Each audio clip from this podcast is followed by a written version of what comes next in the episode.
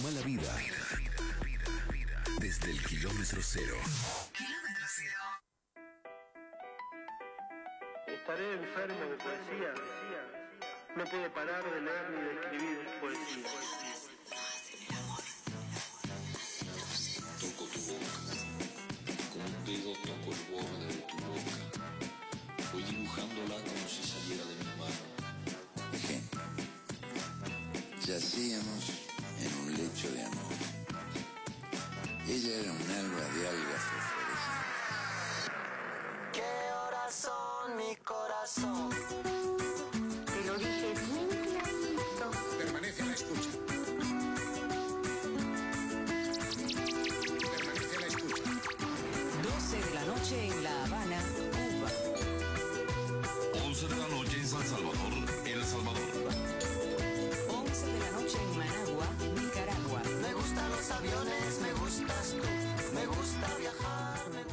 Volvemos al aire, ocho minutos pasan de las 11 de la mañana, ya está con nosotros como todos los martes la señora Juliana Chacona, que le digo buen día por la mañana, ¿cómo le va? ¿Cómo? Hola, ¿qué tal? ¿Cómo andan ustedes? ¿Qué cuenta en este segundo día de otoño? Entramos. Y mira, si te cuento no termino más. Necesitamos un programa de 24 horas. Bien. Bien. Vamos a hacer la respuesta general. Bien. Bien, eh, o te cuento. ¿Bien o te cuento? No, bueno. Claro. No, estamos en, en tiempo de radio, tenemos un montón de cosas para hacer, pero bueno, siempre nos gusta saber cómo andan nuestros columnistas, cómo, cómo, cómo recibió el otoño, por ejemplo, que era el 20, eh, fue un día agradabilísimo y el 21 el frío que Sí, te moría. sí, confundida.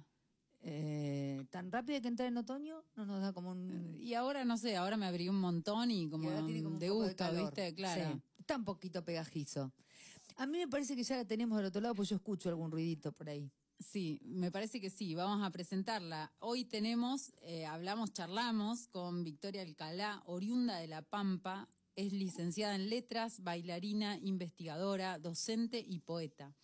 Bailó en obras compuestas por Fabián Gandini, Rea Bolig, Fabiana Capriotti, entre otros.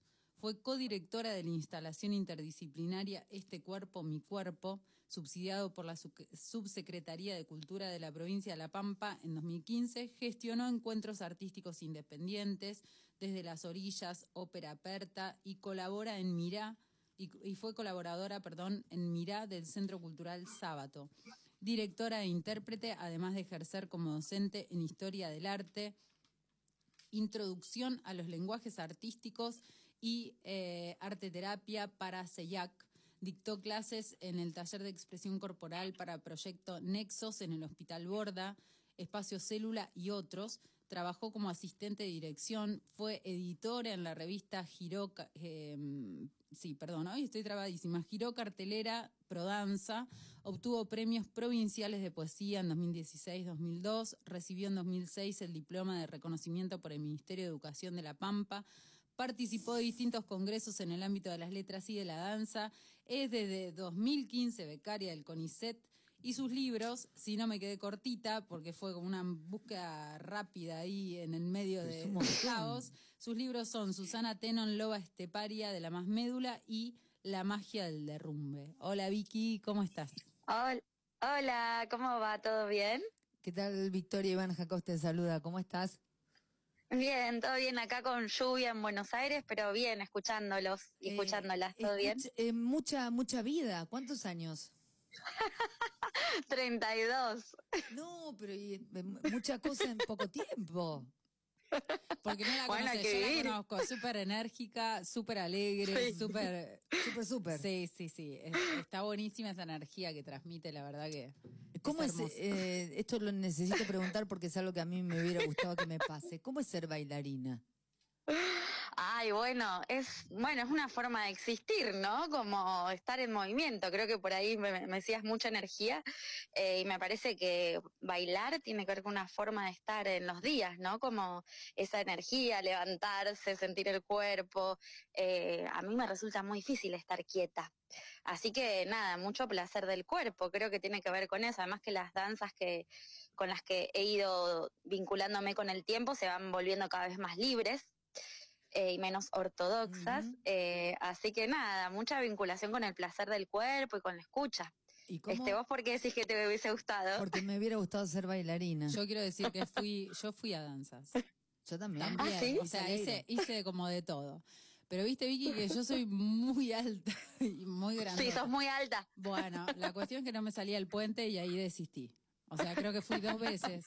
Porque claro, levantar esto era re Claro. difícil. Y viste que iban con, con el garrote, era... Y en aquella uh, época, sí, bravísimo. nosotras somos bastante más grandes que Me vos. hubiese por suerte. encantado bailar, bailar bien. mí Soy también. un Bueno, jota. No, Ahora los discursos cambiaron en torno a los cuerpos, ¿no? Como que Sí. ahora es más fácil que, el- que los cuerpos ingresen a las aulas de danza de otra forma, pero es verdad que, bueno, en otras épocas había mucho prejuicio sobre qué forma de cuerpo podía estar en escena, ¿no? Totalmente, pero por ejemplo en mi caso yo eh, empecé danza clásica y Sí. mm, a las tres o cuatro clases la maestra de danza le dijo a mi madre, no, ¿sabes qué? Lleva a la gimnasia deportiva, tiene demasiada energía esta, nena, esta chica para estar en- No. en, danza clásica. Sí. Así que me fui para Sí. allá. Eh, y es una pena porque es, eh, em, era como demasiado estructurada esa danza, a mí no Claro. me gustaba.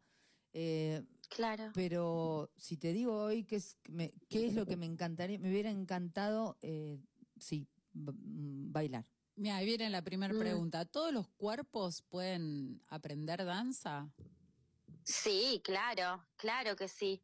Sí, de hecho cada cuerpo tiene su propia danza. Creo que esa es la búsqueda, como nos pasa un poco con la poesía, ¿no? Como eh, el estilo está en cada cuerpo, ¿no? Lo que pasa es que, bueno, hay que ver qué danza, qué código, en dónde quiere estar ese cuerpo. Y lo que te lo preguntaba recién, robándole un poquito unas preguntas a Juli, eh, ¿cómo se pasa? Igual el arte, para mí está todo, te gusta un arte y está todo embrincado, ¿no? Mm, Pero Mm. ¿cómo, ¿cómo se pasa de, de una disciplina que tiene que ver con, con la no palabra mm. a la palabra? ¿Cómo se pasa a la escritura? Bueno, es una pregunta compleja, por ahí yo no lo vivo tanto como, como un pasaje, sino como una convivencia, ¿no? De códigos. Pienso que el cuerpo es como un instrumento con muchos registros, con muchas posibilidades, y tampoco creo que la palabra y la no palabra estén tan lejos, digo, porque yo creo que cuando bailo, sobre todo cuando hago improvisaciones o cuando estoy con búsquedas, Ujú. eh, hay un lenguaje, hay una voz, hay una imagen, un relato que se empieza a construir, que incluso a veces puede eh, estar adentro de la escena, pero no lo pienso como, bueno, como vos decías, no tantos, eh, no, no tan distintos, porque de hecho desde muy chiquita, eh, creo que por ahí viene la búsqueda, ¿no? Como a mis tres, cuatro años, mi mamá me ponía música, después me decía, bueno, recitemos este poema, entonces como ese pasaje que vos mencionás se daba muy naturalmente desde chica. Por ahí sí después más en la adolescencia o en la práctica profesional, porque bueno, el mundo nos obliga a separar las cosas más que unirlas, sí tuve que ir haciendo todo un recorrido intelectual y terapéutico y no sé qué, como para sentir que esos dos mundos era posible que convivir. estuvieran juntos Claro. porque estaban en mí, digamos, de alguna forma, como están en, en- en todos, no solamente en mí, digo, pero bueno, como eh, pensar la vida de forma más interdisciplinaria, ¿no? Entonces, bueno, por ahí en el momento de, de bailar se, se activa cierto chip o cierto registro sensorial que no está tan lejos de la palabra. Incluso yo muchas veces bailo, después escribo y voy pasando como de un lugar a otro. Bello. Eh, Vicky, ahí, ahí contabas un poquito, ¿no? De los orígenes, de cómo surgió esta búsqueda, que eras re chiquitita y te ponías a bailar, tu mamá te ponía música y, y después te decía, vamos a recitar este poema. Eh, Sí. ¿Cómo, qué, mm, digamos, en qué contexto era esto? ¿Qué, qué, mm, Mm. acercamiento tuviste vos primero a la música y a la literatura? Mm, qué buena la pregunta, porque bueno, siempre están ahí como las anécdotas más íntimas o, o, por supuesto que tiene que ver con lo emocional, creo que si no, no seguiría por ahí. Mira, pasaba que mi, mi mamá es artista plástica y es docente y mi papá se iba. Eh, eh, yo soy pampeana y mi viejo trabajaba en Buenos Aires. Mm. Entonces, eh, mi mamá aprovechaba como esos espacios de vacío y bueno, según el relato de ella, yo era muy inquieta y me prestaba mucho a su mirada. Eh, entonces surgían así como de forma espontánea en los libros que, que había, o sea, de hecho mi mamá consumía, no sé, María Elena Walsh, Becker, Neruda, no, no había mucho más que eso en casa. Eh, entonces ella, por ejemplo, no sé, me acuerdo mucho de un poema de María Elena Walsh que se llama En una cajita de fósforos. Yo me los aprendía de memoria. hermoso. Me Sí. encanta ese poema. y, y los escenificaba, entonces eh, los interpretaba y bueno, no sé, como que había ahí una gracia de una niña, qué sé yo, jugando. Y después de eso me pasó que mi maestra de primer grado era poeta y todo el grupo de compañeritas de primer grado también escribían eh, y les gustaba la poesía. De hecho, creo que de ahí varias seguimos escribiendo todavía. Tengo una colega que también es profe de letras y qué sé yo. Con esta misma profe, eh, que la tuve en primer grado y en tercer grado, con ella hice taller literario desde muy chiquitita. Y bueno, supongo que esas dos cosas hicieron marca porque yo después me incliné para estudiar letras, por ¿Cómo ser docente esa decisión, también. esa decisión, digo, de estudiar letras? Mm. de- de- de- ¿Cómo fue? Porque hay varias opciones, ¿no? Uno puede decir, bueno, Sí. no, me dedico a, a- a leer y escribir desde, un, desde el lado del oficio o lo academizo. Y vos Ay, sí, pero yo no podía. académico. No, no podía porque me parece que es un poco esto como más existencial, como que no podía hacer otra cosa. Como incluso hoy pensaba cuando me levanté que necesitaba escribir un poema y pensaba en la entrevista y, y que íbamos a charlar y qué sé yo, y decía, claro, es que lo que me pasa es que no puedo hacer otra cosa. como que es algo medio que se me impone. Entonces, bueno, ahí había más como una cuestión de mandato, porque en, en La Pampa estaba la carrera de letras, pero yo sabía que me quería ir y obviamente los primeros años fueron muy duros porque, qué sé yo, ahora existen carreras que tienen que ver con escritura creativa y sobre todo acá en Buenos Aires, en Capital, está lleno de opciones, pero en su momento fue como, no sé, me acuerdo que las primeras clases algunos profes por ahí era, bueno, si ustedes quieren escribir, se equivocaron de carrera porque acá vamos a hacer crítica literaria. Y yo era, bueno, no sé, yo igual voy a escribir, como no me importa, como que esto no me aplaste. ¿Te aplastó Em, en algún momento? Los primeros años sí. Los primeros años no me habilitaba a decir porque sentía que todos los autores eran inmensos y que lo que yo iba a decir era una pavada. Ujú. ¿Te peleaste alguna vez con Eh, la carrera en ese sentido, digo, en la, en la falta de formación en cuanto a, Mm. a la, a la escritura literaria? ¿O no? No, no, no me peleé. eh, me pasaba otra cosa, que era que no me podía quedar sentada tantas horas. Eso es lo que me pasaba. Por eso empecé a estudiar danzas también, porque me daba cuenta que estar cinco o seis horas escuchando, sentada, era más con la práctica docente que con la carrera en sí. ¿no? Como decir, ¿por qué tengo que estar escuchando seis horas a alguien hablar? Bueno, ahora la educación también cambió mucho, Claro, sí, pero es sí. como, me, me iba al baño, eh, iba, venía, como soy muy inquieta, entonces me, me angustiaba, digamos, me angustiaba porque mis compañeros se quedaban quietos y yo quería salir y no podía. Entonces empecé a hacer varias cosas a la vez y bueno, fui aceptando que me pasaba eso. Vos sabés que eh, muchos de los que pasaron por acá también estudiaron Sí. letras y eh, la pregunta es esto, ¿la carrera de letras Mm. forma en la escritura literaria o no? No, de forma. ¿Cómo va matando, o- ¿Cómo ¿no? Como, eh, y no, porque me parece que va encorsetando, eh, se va volviendo un lugar de saber, de acumulación de conocimiento, eh, que para mí eso es también alejarse de la, de, de la literatura, digamos, porque yo también hago una práctica académica, pero, digamos, pongo el chip de la teoría un rato. Pero también dejo que venga como la otra voz, ¿no? Como la de la poeta, la del deseo, la de la de la creatividad, porque me parece que bueno, que hay que empezar como a agujerear eh, algunos lugares también desde adentro, incluso eh, creo que es súper importante que en la práctica académica esté la práctica creativa, porque si no tampoco podemos investigar o, O, o construir. clases, ¿no? ¿Desde dónde se o puede dar clases clases. si no hay creatividad? total, es, Seríamos es complejo porque. Sí, si no empezamos como a reproducir prácticas que no llevan a que el otro ni se emancipe ni encuentre su propia voz. Y me parece que de eso se trata un poco. Ujú. Totalmente de, de acuerdo, ¿no? En general las carreras, que, que las carreras más tradicionales, como letras, por ejemplo, eh, tienen ahí Mm. un ruidito. Yo insisto siempre con lo mismo, ¿no? Porque terminan Mm. como haciendo que, que nos tapemos. Y en realidad la mayoría de los que empezamos una carrera así, escribimos. Sí, Es re loco porque Sí. a veces, por lo menos en, en la Universidad de La Plata ahora, en didáctica se estaba dando. Bueno, ¿cómo le das, cómo le das de escribir a un alumno un cuento, por ejemplo, si nunca atravesaste el proceso. Claro, claro. ¿no? Te- Sí, sobre todo porque los géneros y las convenciones nos sirven para ordenar un poco el mundo, pero después la experiencia es otra cosa, es multisensorial, es interdisciplinaria, cada autor hace con lo que tiene para decir lo que puede, después cómo se, se vincula con las tradiciones literarias o no, bueno, eso ya depende del estilo de cada uno, de la relación con las tradiciones, Sí, o de pero lo que lea en ese momento, ¿no? De lo que se pueda leer en ese momento culturalmente. ¿Crees que, Claro. Mm. que- crees que la, la carrera, digamos, eh, sí aportó en algo a tu propia escritura? Digo, como fo- formarte en Em. escritura dijimos no, pero ¿crees que hubo algún tipo de aporte? Uy, qué Pienso. pregunta difícil. Em, qué pregunta difícil. Eh, mirá, me quedé callada. Em, Qué raro eso. sí, Sí. sí, sí. es raro, es raro.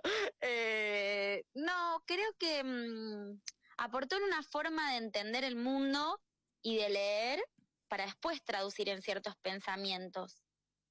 Eh, hubo momentos de escritura, tuve un par de, de talleres de producción escrita, porque además elegí la orientación de periodismo y comunicación, pero mm, yo ahora entiendo que el proceso de escritura, y lo entendí sí hacia el final de la, de la carrera, con, ya con la presentación de la tesis, digamos, ya avanzada, em, hay algo que tiene que ver con el tiempo de la escritura que no es el tiempo de la carrera universitaria. ¿no? que siempre va como con un delay la escritura, el tiempo del pensamiento, va mucho más lento de lo que nos movemos en este mundo, ¿no? De donde siempre está lo urgente, lo último, la burocracia. Entonces, capaz que mm, sí entendí eh, que tenía que ir más lento que lo que la carrera me pedía. Eh, y me fui dando esos permisos, supongo. Sí tuve una directora de tesis, que es, bueno, mi actual eh, directora en CONICET, que ella sí le dedicó mucho tiempo a la escritura, pero ella también es poeta. Eh, ¿Querés entonces lo encontré en profesores en particular. ¿Cómo? ¿Querés decir su nombre? Sí, es eh, la doctora María Amelia Arancet Ruda, alias Marimé, Bien. que bueno, que ya me, me viene acompañando hace ocho años más o menos. Así que yo creo que se encuentran los profesores, Ujú. ciertos lugares eh, de alojo. Bueno, yo te les nombré recién a, a mi maestra de primer grado, digo que creo que son las personas las que van haciendo huella más que la carrera en sí, ¿no? Y creo que cada cual va pudiendo hacer algo con eso, ¿no? Bien, ¿Y, y en qué momentos escribís? Hoy decías, hoy a la mañana sentía que sentía Mm. que tenía que escribir un poema. Viene, digo, Mm. esta, esta cuestión de tengo que escribir un poema, Hmm. Eh, o, Sí. porque a mí me pasa, digo, de repente decir, hoy Mm. tendría que escribir un poema, ¿no? Y, y queda así como tendría. O tendríese. Mm. Debería escribir este poema, pero queda a veces sin, Ah. ¿no? ¿Cuáles son los momentos que elegís o, o en los que sentís, bueno, ya me siento a escribir? O agarro un papelito Claro. el celular, qué sé yo. Sí, me pasan dos cosas. A veces se me impone, como siento que necesito decir algo y no me importa que tenga el celular estallado y me cuelgo y me cuelgo, digo, ya está, no puedo no hacerlo. Y hay otras veces que me obligo, ¿no? Como vengo en la vorágine de, de qué sé yo, dar clases, cocinar, ta, ta. Bueno, de hecho ahora, por ejemplo, abajo está el carpintero, estoy resolviendo cosas del trabajo y tengo abierto un blog de notas para decir, bueno, cuando pueda abajo esto que quiero decir, ¿no? Como, y a veces me obligo y hago esto. Digo, bueno, no, y me pongo un día y qué sé yo, el domingo sé que me voy a dedicar a escribir y sé por qué, por, por qué lugares tengo que, que pasar, salir a pasear, ir al parque, estar sola. eh, me, me, me estimulo, digamos, para, para, y, y me esfuerzo a los lugares por donde sé que puedo escribir. Que sería el, el estar rodeada, ¿no? De naturaleza y soledad a la vez. Ese Sí, sería tu lugar sí. predilecto. Sí, sí. A veces me pasa que esto, sobre todo cuando estoy muy angustiada, que me pasa que capaz que cuatro de la mañana me viene alguna frase. Esto parece muy mm, estereotipado, ¿no? Y yo No, pensaba que no era así. pasa, sí. Pe- Pero, me pasa, ¿eh? Como de repente cuatro de la mañana me bajó un- una frase y me tengo que poner a escribir porque después me olvido. ¿No te pasa soñar? Porque esto sí me pasa. Soñar que tengo que Mm. corregir un poema y lo voy corrigiendo. No. Y después, y después me despierto y, y me acuerdo que había quedado buenísimo, pero me olvidé cómo lo había corregido. es tremendo. Es una angustia. Ah, no. que corregí. Sí, que en tal poema le tendría que haber puesto, no sé, Tal palabra o, o que el corte de verso iba Ah. a otro lado. Es, es muy... tre- es, es, es tremenda, ¿no? La actividad, el oficio de escribir, Ah. porque nunca termina. No, bueno, pero perdón, Claro. perdón, Vicky, pero lo que la escucho Juli, no, no nunca lo había escuchado. lo que está diciendo se- me suena más a, a como a, a una a una exigencia, ¿no? Como No, no, no, colgué, colgué, lo tenía que corregir, Ah, colgué. ok, ok. ¿entendés? Pero Y una en ese momento, la- en el inconsciente está sucediendo. Claro, sí, tu, tu- se ve que tu inconsciente, Juli, es re eficiente. El mío no tanto, no sigue trabajando, tra- trabaja que con boludeces, no sé, como imágenes sueltas, no sé. no, por eso digo, la, la docente sale ahí y de golpe es una Claro. mezcla de docente que- Capricornio que, ahí se que trompada con la poeta, claro. sí. Permanente. Es Capricornio, buscándome ahí, qué sé yo. Claro. Eh, Vicky, y, y sobre, eh, sobre todo, ¿qué, qué situaciones te, te convocan a la escritura? Vamos a decir así, más que inspiran. Mm. Mm. Eh, uf, de todo. Eh, yo creo que siempre estoy muy permeable eh, a que las cosas me atraviesen. Puede ser una situación en el aula, Puede ser algo que vengo rumiando a nivel personal, eh, qué sé yo, una mudanza, un desamor, un encuentro, eh, el tema en el que esté, ¿no? Como que en general siempre hay algo que me insiste y con lo que me obsesiono y lo veo en todos lados. y bueno, no me salgo, no me salgo y hasta que no salen cosas de ahí, qué sé yo, el último tiempo estuve con, con el tema del desarraigo, ahora empecé más como con, con, con los espacios. Eh, es depende de la época, digamos, no, no identifico, posiblemente otra persona lo pueda ver, pero yo no me doy cuenta cuáles son mis temas recurrentes. Te iba a decir justo eso, Vicky, que Mm, la literatura es un tema recurrente en sí, ¿no? O sea, está todo escrito ya y, y los grandes temas son Mm. cinco o seis. Siempre lo decimos con Julia eso. mm, Pero Mm. recién cuando te escuchaba hablar, cuando Juli decía que te convoca y decías eh, a- a- a- aquello en- eh, sobre lo que esté viviendo o lo que esté pasando, mm, recordé que cuando yo tenía el ejercicio de escribir, es- esa necesidad de, de ir a- al papel, además era esa época, todavía la compu creo que no existía, eh, cada vez que yo pasaba por el proceso de escritura, ese tema que me convocaba se aliviaba. Era como si mm, entrara en una especie de estantería, movible siempre, por supuesto, pero de, de entendimiento, de, de calma, de pasamos al, Mm. al siguiente escalón. ¿Te pasa algo así? ¿Te ordena, Sí. lo ordenás? ¿Se te ordena el alma después de escribir o no? ¿O es un Totalmente. No, no, totalmente. Es hermoso lo que decís. Hacía poco estaba buscando para los chicos, del- los chicos y las chicas de la escuela, una charla sobre poesía. Y era una charla TED, bueno, no recuerdo ahora el nombre de, de- de la autora. Y ella decía algo así, que ella escribía para encontrar una verdad que todavía no podía decir. Y hasta que no salía esa verdad, no paraba de escribir. Entonces, se, tenía que, se tenían que agotar sus poemas para entender qué le estaba pasando, que esa- ya solo podía entender cuando escribía, ¿no? Y creo que eso es como cierta pulsión eh, para aliviar lo que nos pasa. Yo lo entiendo mucho mejor cuando, cuando escribo. Y en general las cosas que me convocan, sobre todo desde la pandemia, son los vínculos humanos. Hay cosas como que a nivel social me duelen y no las entiendo y como no puedo putear o no puedo cambiar al otro, bueno, aprovecho y soy libre en la escritura, ¿no? Claro, eso te iba a preguntar, ¿no? Si, se si podemos escribir lo mismo después de la pandemia, ¿no? Porque a todos por Hmm. ahí, por ahí, ¿no? Uno viene con, con cuestiones existencialistas o personales, o bueno, puede ser sociales. Antes de la pandemia, digo, hoy, Mm, igual estamos todavía un poco como aturdidos, ¿no? Hoy, Sí. hoy te convoca lo mismo o, o crees que hubo como un quiebre? No, por suerte hubo un quiebre. Digo, me parece que está bueno que nos pasen cosas que nos hagan cambiar. Sí creo que siempre hay cosas que están latentes, que tal vez que con la pandemia se agudizó.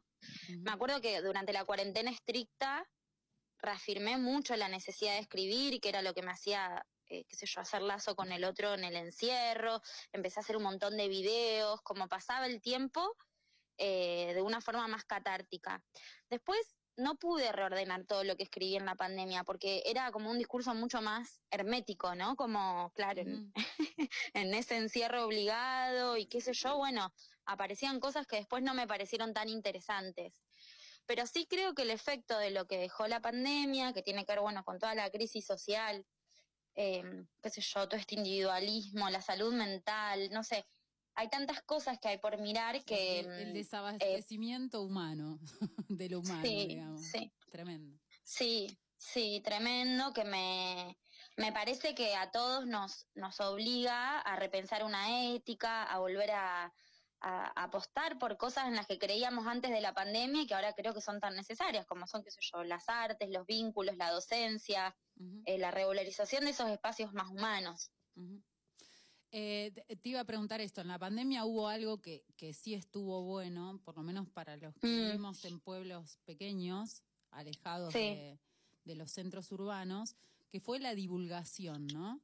Uno podía, Mm. qué sé yo, meterse, siempre digo más o menos la misma anécdota, pero de repente había un congreso de poesía en el Chaco y podías participar escuchándolo online, Claro. o en Rosario o donde fuera.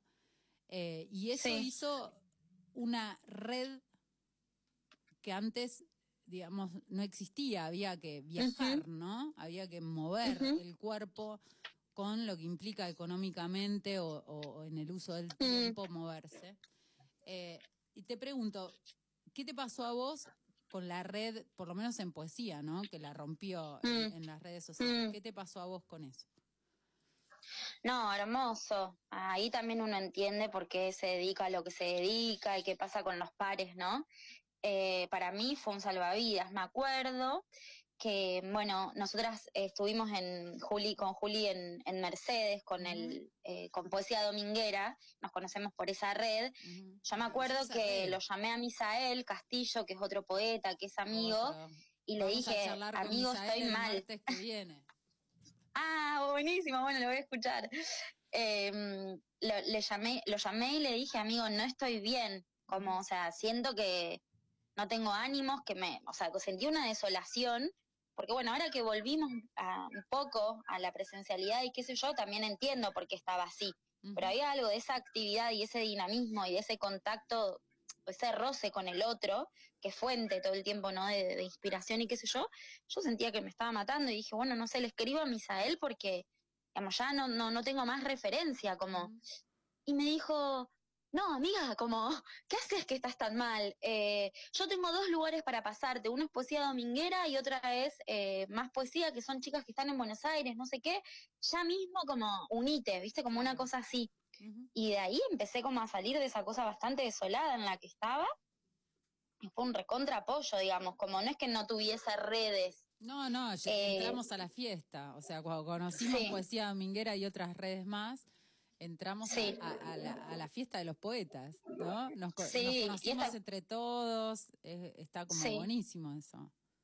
Sí, esta cuestión federal, ¿no? Que está bien, la presencia es súper importante, pero también, bueno, a donde no podés llegar con el cuerpo, se puede llegar de otra forma, digamos. Total. Eh, así que nada, fue, fue hermoso eh, también empezar a conocernos, porque yo creo que esta vorágine que les decía recién en la que estamos, no nos detenemos a leer a otros, no nos detenemos a escuchar a otros, y es la poesía que está ahora viva. Entonces, eh, me parece que eso fue un recontra Sí, eh, este espacio tiene que ver con divulgar a los escritores que están escribiendo ahora desde hace mil, ¿no?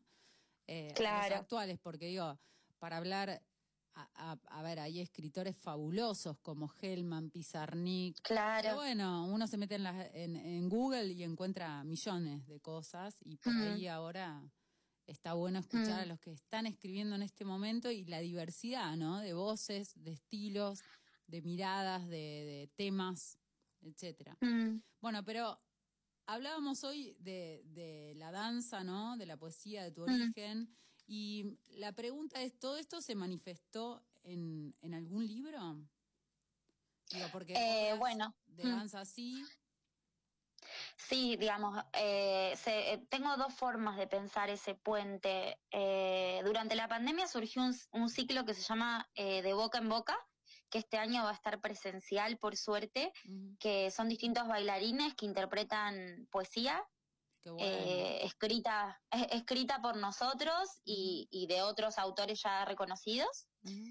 Eh, esa es como la vía más eh, visible. Y después, bueno, uno de los libros que vos mencionabas, que es la biografía de Susana Tenon, eh, Loba Esteparia, eh, ahí hay un, eh, un gran cruce y una gran reflexión sobre qué significa la danza para la poesía y viceversa, y, y qué le pasaba especialmente a Susana con su propio cuerpo, y qué le pasa cuando conoce a la bailarina platense Iris Scacchery eh, cómo cambia su poesía cuando identifica la danza, el placer de la danza.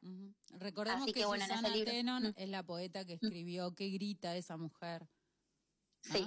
Re- recordemos, si sí. no la conocen, vayan a leer a Susana Tenon porque tremenda poetaza. Bueno, Vicky, Sí. pero no, no nos demoremos, porque en realidad también estamos acá un poco para escuchar tus propias poesías. Así que nada, ¿nos regalás un par de lecturas? Dale. Mira, justo está pasando el de compro, compro, así que eh, por ahí lo escuchan de fondo, puede ser una buena performance. Puede comprar un poema voy a leer, comprar un poema. Eh, le voy a leer algunos nuevos que estuve posteando en Instagram y eso porque estoy un poquito más suelta, no estoy con proyecto de libro todavía. Eh, bueno, voy con uno que se llama Bahía. Ya destruí ilusiones y los días y qué sueños. Entre un beso y otro descubrimos el mar dulce en la montaña. Y aunque digas que no, ya no destruyo. Te pregunto, ¿puede el tiempo pausar al corazón? Así, apretaditos y en el balcón te susurré. Tengo un mundo a esperar por nos.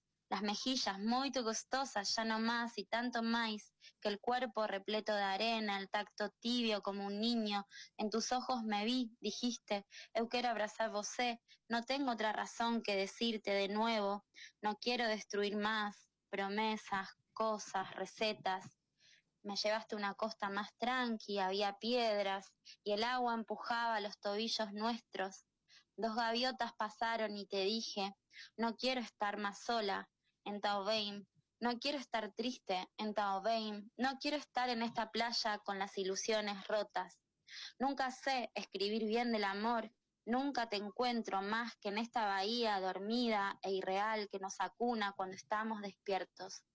Ya sentí el oleaje, el viento salado, nos mostró lo que nos prestamos, el instinto y en un solo gesto, el mundo duró en el hueco de las manos nuestras nomás un ratito, te dije, eu quiero abrazar vosé, sonreí y entonces llegaste. Tremendo.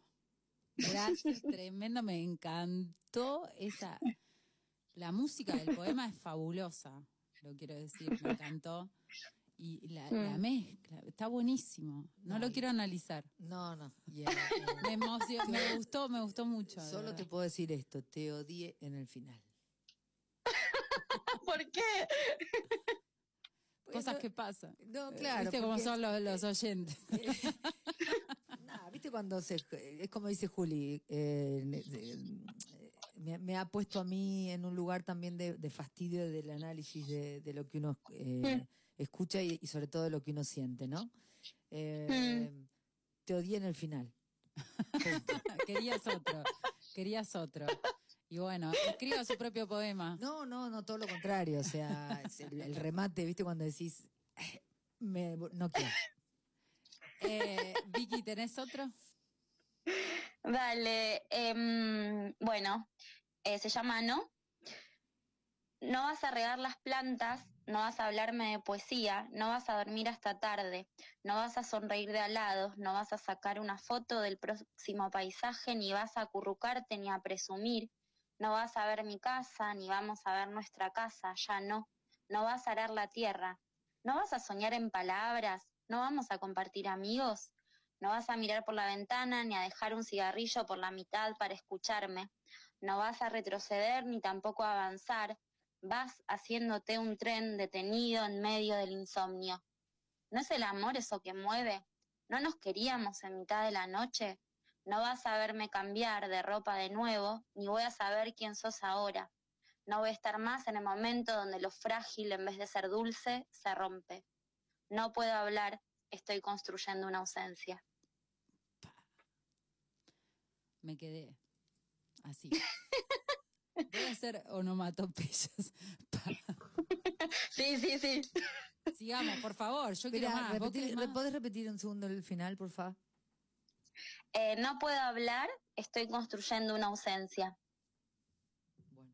Eh, vo- eh, Juli va a usar onomatopeya, yo voy a insultar.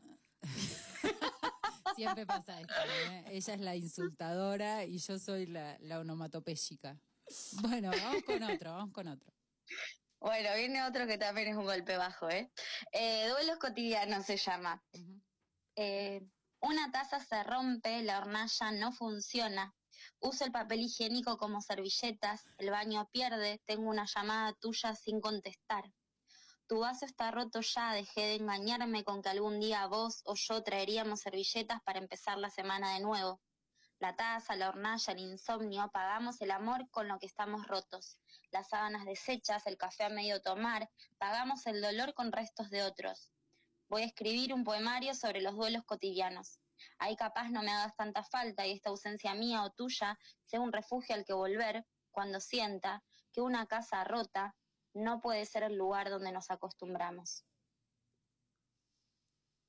Ay, mira, te abrazaría, pero tenemos un montón de distancia. Tremendos, tremendos, tremendos, tremendos.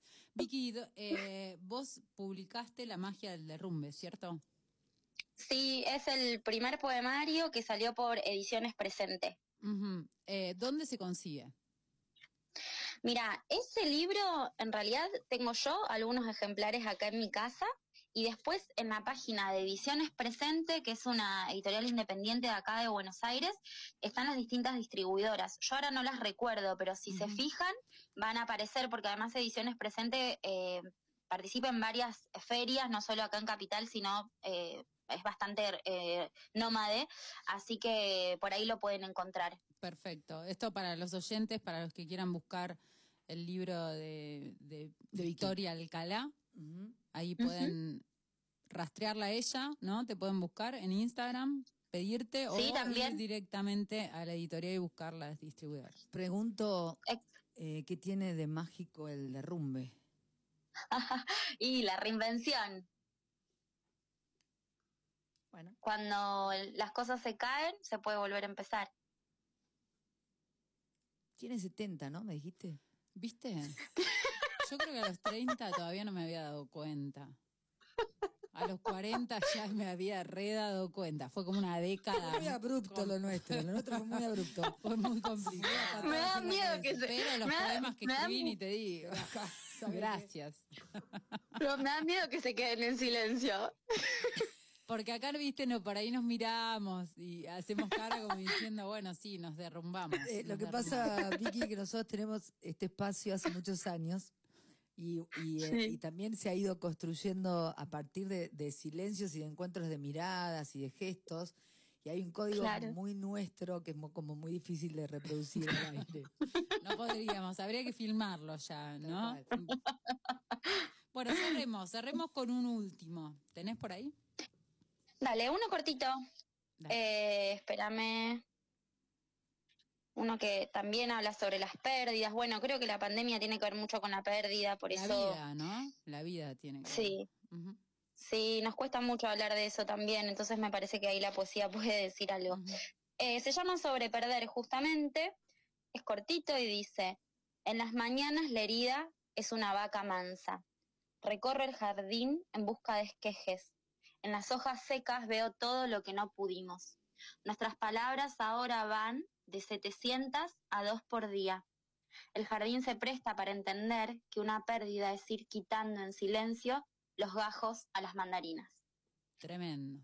Bellísimo. Tremendo. Vicky, ¿y qué, qué, qué te dice la poesía? Digo, uno, viste que hay como una contradicción, porque bueno, la formación académica que hace que a veces uno escriba muy hermético, eh, Mm. que es para aplaudir adentro de una enciclopedia, pero no para el poema a veces, ¿no? El ego y, la, y la poesía, que viene a irrumpir, a decir otra cosa. Mm. ¿Qué es para vos lo que te dice la poesía? Y eh, que se puede estar vulnerable y que esa vulnerabilidad tiene que ver con estar abiertos al mundo, a la experiencia, a lo que nos rodea, eh, a, a volver a ese estado, ¿no? Como de mucha honestidad conmigo y con los demás. Nunca mejor respuesta como para cerrar esta entrevista. Te agradecemos profundamente el tiempo y la charla. Quiero que sepas que si fuera por mí me quedaría Cinco horas más. un rato mucho más largo Sí, sí. charlando. No, chicas, gracias a ustedes, un placer, un, un placer compartir pensamientos y ir llegando a algunas reflexiones juntas. Gracias. Gracias por tu, por tu poesía. Un abrazo grande. Abrazo, beso Un grande. abrazo para ustedes. Chau, chau. Chao. Eh, 47 minutos pasan de las 11 de la mañana. Eh, gracias, Juli, por este regalazo. ¿Viste lo que es Vicky? Eh, es lo más. De verdad que parece que tiene 70. Tengo que, tengo No, es que- divina además, es súper sonriente, súper alegre. me parece más sí, sí, sí, chiquita sí. cuando habla más, más- incluso más chica que esos treinta y pico que dijo que tiene y cuando escribe Vivió más, ¿eh? y cuando habla tiene 70. Eh, bueno, nada, ojalá algún día nos podamos conocer. Gracias por traerla. Por favor. 48 minutos pasan de las 11 de la mañana, pasó Juli Chacón en su espacio, nos trajo de visita a Victoria Alcana.